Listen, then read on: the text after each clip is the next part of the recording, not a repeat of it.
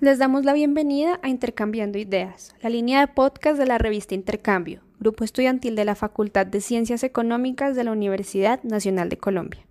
En esta oportunidad contamos con la participación de César Giraldo, quien nos hablará acerca de la economía informal en el país y el impacto que ha tenido la pandemia sobre esta.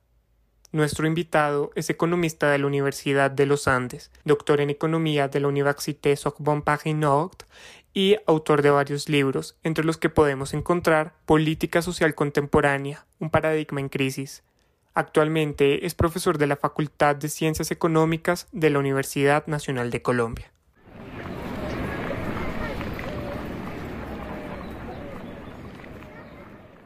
Bienvenido, profesor César Giraldo. La primera pregunta que tenemos para ustedes, ¿qué es la economía informal? ¿Cuáles son los principales determinantes por los que este sector surge o crece en la economía de un país? bueno, economía informal, pues hay que tener en cuenta que hay, eh, eh, digamos, hay trabajo informal y informalidad empresarial, eh, que son dos cosas distintas, aunque obviamente están relacionadas, pero lo que se entiende por economía informal, entendiendo que están estas dos dimensiones, es lo que es un trabajo que está por fuera de las regulaciones legales en el sentido de cumplir pues con los requisitos, por ejemplo, si es una empresa en registro de Cámara de Comercio, eh, licencia de funcionamiento, sanidad, eh, tener una contabilidad que la DIAN la vigile, o si es trabajo, en el caso laboral, pues que, que tenga una afiliación a la seguridad social, eh, que tenga las cotizaciones, y el informal, pues es el que es el contrapropista, el cuentapropista o el que trabaja en una empresa de menos de cinco trabajadores y que no está vinculado a la seguridad social. El trabajo doméstico, eh, los peones agrícolas, esas definiciones de todas maneras son definiciones de carácter estadístico. En realidad, abordar el tema de la economía informal desde el punto de vista conceptual es más complejo porque, pues, digamos, Hernando de Soto, que es un peruano que trabaja en el Banco Mundial, que tiene un libro clásico del año 89 que se llama El otro sendero, él allí afirma que la economía informal es una economía que es ilegal, pero no ilícita o no criminal. Sin embargo, esa definición tiene varios problemas porque, en primer lugar, lo informal es lo que está por fuera de las formas legales, lo cual es una tautología, y hasta dónde uno puede diferenciar economía criminal de la economía ilegal, por ejemplo, cuando se está vendiendo mercancía de contrabando o cuando se está vendiendo ropa que tiene marcas de, digamos, marquillas piratas de fábricas de tipo Nike o Adidas, esos logos que se han institucionalizado. Entonces, es una definición que es un poco teóricamente muy compleja, que no tiene para mí manera de ver una definición teórica clara, sino más bien definiciones de carácter estadístico. Pero eso refleja pues que lo que hay es un deterioro en las condiciones laborales o de los trabajadores en general en, en, en América Latina y en Occidente, porque el fenómeno del crecimiento de la informalidad es un fenómeno que se está dando pues en Europa, en Estados Unidos y en América y en Asia también, pero depende de lo que uno hable de Asia, porque por ejemplo si uno está hablando de la China o la India, ahí la formalización está aumentando en la China, en la China es mucho más alta, en la India la informalidad es muy alta, pero ahí se está formalizando, pero si uno mira pues otros países como Malasia, Singapur, perdón, Indonesia, pues tiene otras conclusiones. Concretamente, ¿cómo ha surgido este sector en América Latina? En América Latina, pues la informalidad lo que está reflejando es el debilitamiento de la sociedad salarial. En América Latina, digamos, el comportamiento es distinto porque hay países que históricamente tuvieron una sociedad salarial un poco más importante, como el caso de Argentina, Uruguay, Chile parcialmente, y otros países donde la relación salarial es muy débil, entre ellos Colombia, México, Bolivia, Honduras. Pero con todo y eso, el vínculo salarial se ha venido debilitando en el sentido de que ya cada vez hay menos trabajo formal, o sea, trabajo asalariado, y cada vez más trabajo informal, o sea, trabajo no asalariado. Sigue siendo trabajo, ese es el tema. Y eso pues está ligado pues con los procesos de, de localización de la producción, con los procesos de debilitamiento de los aparatos productivos, tanto en el sector industrial como el agropecuario, pero sobre todo porque la financiarización, que es un poco la lógica especulativa del capital que ha hecho que América Latina dependa de los acreedores externos, que los grupos económicos tienen un rol cada vez más importante en, en, la organización de la economía, pues son actividades que van destruyendo el aparato productivo porque lo que, van, lo que están buscando es extraer renta financiera y no necesariamente están interesados en fortalecer la inversión o la investigación y el desarrollo. Entonces se está dando un fenómeno de debilitamiento de la relación salarial y pues eso está implicando que la informalidad aumente. ¿Por qué este concepto es importante para caracterizar la economía colombiana? En realidad pienso que el concepto de la informalidad es un enfoque que habría que revaluarlo porque yo pensaría que primero el trabajo formal se entiende por trabajo formal, por ejemplo, el que está vinculado a la seguridad social. Resulta que dentro de la formalidad hay una formalidad espúrea, como por ejemplo todos estos contratos a término fijo por prestación de servicios, que son formales, pero que no hay ni garantía de estabilidad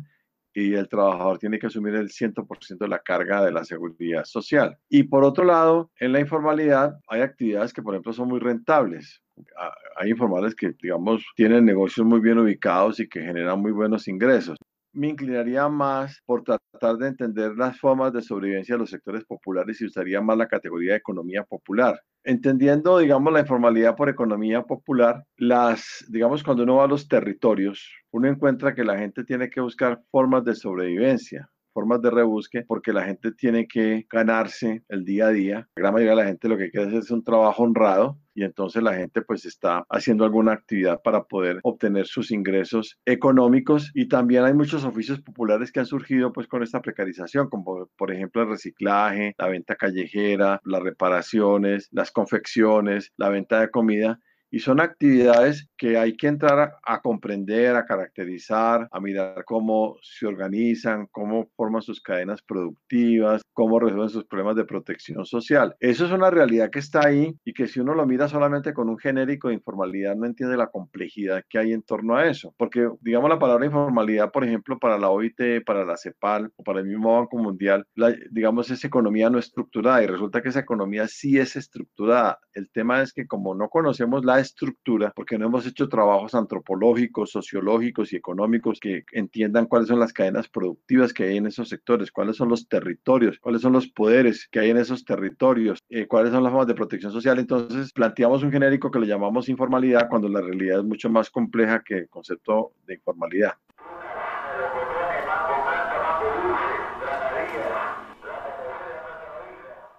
En el marco de la pandemia por COVID-19, ¿Cómo se ha visto afectado este sector en Colombia?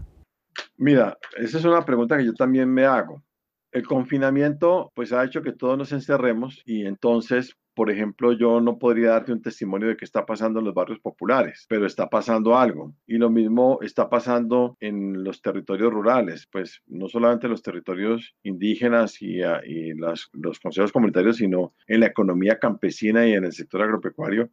porque claramente las formas de vida de la gente han cambiado. Yo sospecho, pero cuando digo sospecho, más allá de una sospecha, no puedo afirmar. Mi sospecha está basada en algunas lecturas que he hecho de lo que es, digamos, de los fenómenos que se está dando en muchas partes de, de, América Latina, de África y de Asia, es que se están generando procesos comunitarios, porque la gente en el territorio pues al final de cuentas tiene que resolver el tema de la comida, tiene que resolver el tema del cuidado de los niños, tiene que resolver el tema del cuidado de las personas que son vulnerables y sobre todo con el COVID, tiene que resolver una serie de problemas que implican la, la supervivencia y resulta que pues ya en el confinamiento, como decía en Argentina, el confinamiento no es la casa, sino el barrio. Yo no me puedo encerrar en mi casa solo con mi familia, porque si el mundo se hunde, yo me hundo con el mundo, yo no puedo resolver el, problema. Entonces, se están generando, digamos, iniciativas en los territorios que es bueno tratar de documentarlas y entenderlas, porque ahí van a surgir muchas preguntas, pero también muchas respuestas en el sentido de que van a haber proyectos sociales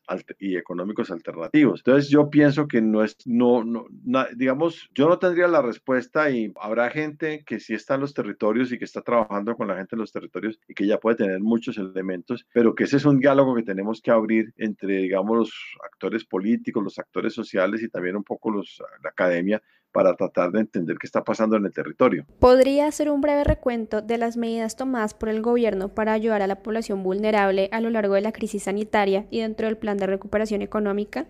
¿Considera las medidas anteriormente mencionadas como pertinentes y bien enfocadas? Bueno, pues el gobierno sacó el ingreso solidario, también hubo ayudas de mercados, no solamente el gobierno nacional, sino también muchos gobiernos municipales y locales. Eh, también un poco hubo el subsidio a la nómina y a la prima. Eh, también un poco se abrió la posibilidad de refinanciación de los créditos, que eso aparentemente no parece que no funcionó. Ha sido más un enfoque de carácter asistencialista, pero lo que ha pasado con todo eso es que los instrumentos que tiene el gobierno nacional, que en Colombia se trata de manejar desde el presidente al territorio. El presidente sale todos los días en los medios de comunicación, en pues en los medios de comunicación y en la televisión, eh, tratando de canalizar las ayudas, pero resulta que el gobierno nacional está preso en una serie de bases de datos, pues que son el CISBEN, el estrato, la certificación, y resulta que muchas o gran parte de la no llegan a la gente o porque no está en la base de datos o porque está en la base de datos pero ya vive, vive en otro lugar y está en otra condición o porque nunca se hizo la encuesta del CISBEN en, ese barrio, pero resulta que ese barrio no se consideraba un barrio pobre como pues, lo considera el CISBEN, pero ahora resulta que mucha gente está pasando dificultades. Entonces ha habido una, una, una, gran desconexión entre la política que surge a nivel nacional y la realidad que está pasando en el territorio. Y pues, eh, pues finalmente hay mucho malestar. Yo pienso que incluso esas reacciones que a veces surgen que son fuertes de la sociedad frente con respecto a un tema de la autoridad es porque hay un gran malestar, la gente está pasando muchas dificultades, pero también hay, hay grupos sociales que han logrado buscar algunas soluciones más por la acción comunitaria que por la ayuda del gobierno. Pero pues hay, hay que esperar a ver qué pasa después de todo este proceso, porque en realidad estamos como en la mitad de la, bueno, en la mitad o, en, la primera, tercera parte o saliendo, no sabemos, eh, porque todo en ese momento es completamente incierto, en el sentido de que nadie sabe, el virus va a estar con nosotros todo el tiempo, qué va a pasar con la vacuna, eh, quién sabe cómo juegue la reactivación económica, porque no, al momento esta entrevista no ha sido como tan clara. Obviamente el desempleo ha bajado un poco, pero estamos en niveles de desempleo muy altos y digamos los, los las variables macroeconómicas del país en cuanto a deuda pública, déficit y, la balanza de pagos, pues no son como muy prometedoras. Claro que eso le está pasando a Colombia y le está pasando a muchos países. No estoy tampoco diciendo que es que el gobierno se inventó la crisis, no, no, ni nada por el estilo. O sea, la, la crisis es objetiva, está ahí, el virus está ahí, pero yo no pienso que el gobierno haya actuado bien. De igual forma, ¿Qué le parece la propuesta de implementar una renta básica? ¿Podría tener impactos positivos en las condiciones de vida de los más vulnerables? Pues a ver, si la renta básica es como se definió que es una ayuda de tres meses, que finalmente pues el Congreso no la logró aprobar y que habría que ver que se aprueba, pues eso no deja de ser asistencialismo, porque una vez una renta básica tiene que ser universal, o sea, para todos los ciudadanos y tendría que ser permanente pues para hablar en términos concretos de la renta básica. Pero pensar que una renta básica va a solucionar la crisis y va a solucionar los problemas sabiendo de que, por ejemplo, si no, si no hay una reactivación del aparato productivo, ¿qué, qué nos ganamos con darle a la gente capacidad de gasto si no hay dónde comprar? Porque no hay, no, no hay producción. Si no garantizamos el hecho de que la gente resuelva el tema de la inserción en el mundo del trabajo, una inserción en un trabajo decente, pero al mismo tiempo productivo, pues nada nos ganamos con darle a la gente plata porque finalmente si no, si no aumenta la productividad no, pues, no, aumenta, no aumenta la capacidad de consumo. Entonces yo sí estoy de acuerdo con la renta básica y, me parece que es una reivindicación, pero me parece que eso tiene sus límites, que eso, si eso no se acompaña con una política de derechos sociales, con una política de, de apoyo al, aparato productivo, eh, pues obviamente la renta básica pues no, simplemente no va a cambiar la situación. Es una mejora, pero pues es una mejora porque sería un programa asistencial pues más grande, con más cobertura, pero no dejaría, no saldría de la esfera del asistencialismo.